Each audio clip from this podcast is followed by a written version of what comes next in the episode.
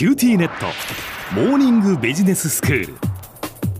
今日の講師は九州大学ビジネススクールで世界の経営環境の変化について研究なさっている村藤功先生です。先生よろしくお願いいたします。よろしくお願いします。先生今日はどういうお話ですか？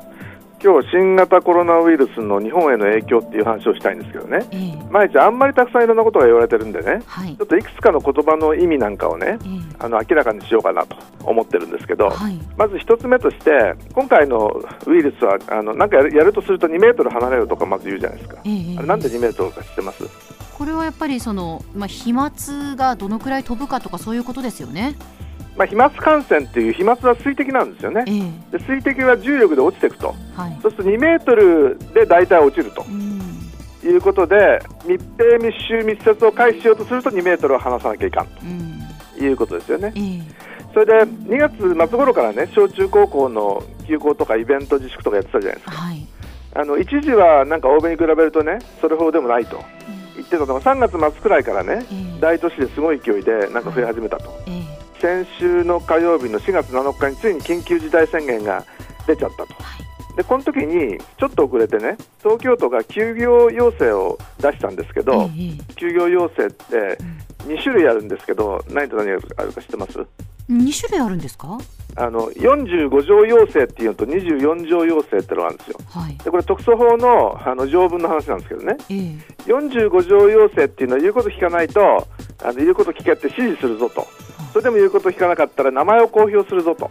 いう結構強いやつなんですね。うん。ところが24条要請っていうのは任意であるということであの強いのか弱いのかっていうんであの2種類あるんですね。それでその国としてはあの45条要請だけのつもりでいたら小池さんがあの45条要請に入らないような、ね、ものも出すって言ったんでちょっとあの合意するのに時間がかかったと、えーまあ、要請出して休業してくださいと。えー言ったら休業してくれって言ったんだからそれに従ったらねあのなんかあげなきゃいけないんじゃないのかという話があるじゃないですか。えーでその時に保証と協力金とどう違うか知ってます？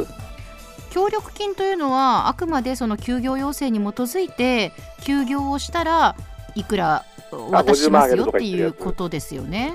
ですよね。ええ。だけど国の西村さんがね保証は無理だからねええ。あの保証って言葉を使わないでくれとうん。いうふうに言ったんですよ。はい。であの法律のねうん損害賠償の考え方とするとねはい。誰かがお願いして損失を与えたら損失を保証しなきゃいかんとうん。いう考え方があってね。ええ。そうすると起きた損害は全部保証すると。うんいう考え方があるわけですよ。はいはい。ところが起きた損害を全て保証するようなねええ。お金が政府にあるかっていうとないに決まってるんでね。はい。でこれって世界中どこもやってないんですよ。うんでそういう意味じゃその損失補填は無理よと。はいなんかその口を酸っぱくしてねええ。なんか言ってるのは一体何が違うのかと。うん。いうとあの協力してくれたら50万っていう話とねええ。起こった損失を全部保証してあげるっていうのは相当違うと。うん。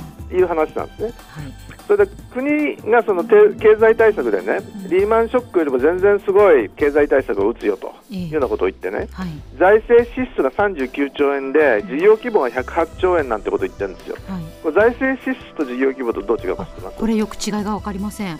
あの39兆円の財政支出っていうのは、うん。政府がね39兆円お金を出すっていう話でええ。これを真水っていうんですよ。はいところがその事業規模の108兆円っていうのはねうん。政府が出した39兆円の結果起こる今回のあのコロナ対策の規模の話でね。ええ。例えば政府があの困ってる中小企業に民間の金融機関はお金を貸しなさいと言ったとしてね。でお金貸したとするじゃないですか。その時にもし金利を補填しますって政府が言って金利を補填したらその金利は財政支出なんだけどもはい貸したお金の元本は民間の金融機関が出してるんでね。ええ。それは政府が出してるんじゃないんでそれは事業規模の方には入るけど財政支出の方には入らないと。うん。いうことであの政府があの真水で出すお金は39兆円だけどその結果起こることは108兆円分だと。うん。いう話をしてると。はい。でまあ我々家計がどのような影響を受けるかと。ええいうことで最初その2月末にねあの小中高校の休校だとかね言ってた時はまだ保育園とか学童はやるという話だったわけですよ。ところが今回の緊急事態宣言はね保育園と学童があんまりやらないと、うん。2割プラスがもう休園だって言ってて6割以上は登園自粛だと。でこれ預けるところがなくなっちゃった人はどうすると思います？いやこれがやっぱり大変だと思うんですよね。そうそう今回ね、みんな自宅に戻れるわけじゃなくてね、はい、施設を開けて仕事をしてろって言われてる人たちも結構いるわけですよ。そうですね。で病院だけじゃなくてスーパーだとかええコンビニだとか銀行とか役所だとかね、結構たくさんの人たちがそんなこと言われたってその保育園だとかあの学童閉められたら我々ってどこに子供預けるのと。うん、仕事をやるっていうのとなんか矛盾してますよね。矛盾してないと。ええでまあ一旦その2月末の小中高校の休校とかねイベント自粛で欧米に比べると結構マシなんじゃないかという状況になったと思ってたら3月末になってなんか突然すごい勢いで増えてきたと。ついにまあオリンピックも1年延期になっちゃったと。ええ。で3月30日にあの発表があってねええ。来年の夏ですと。うん。来年の7月23日から8月8日までねうん。あのオリンピックをやりますと。うん。これなんで来年の夏になったか知ってます？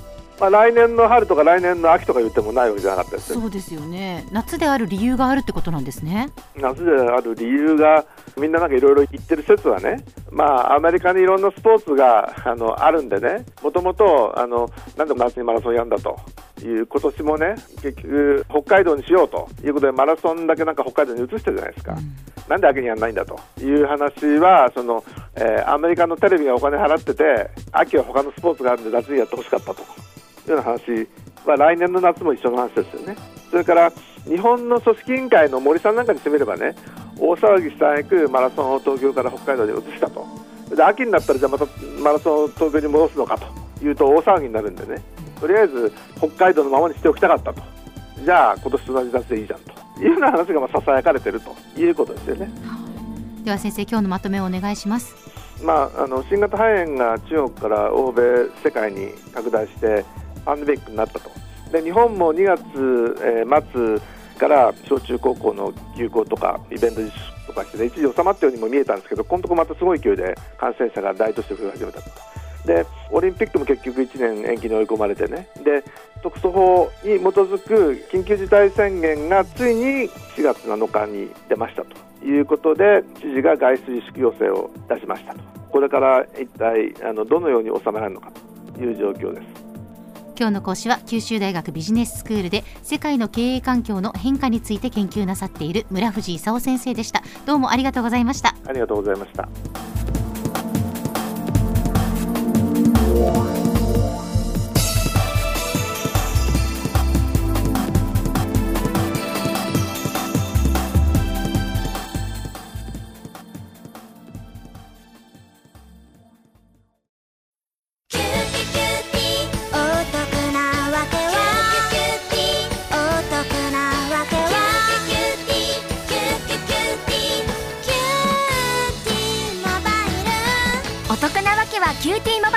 月々税抜き990円からお近くのショップまたはウェブへ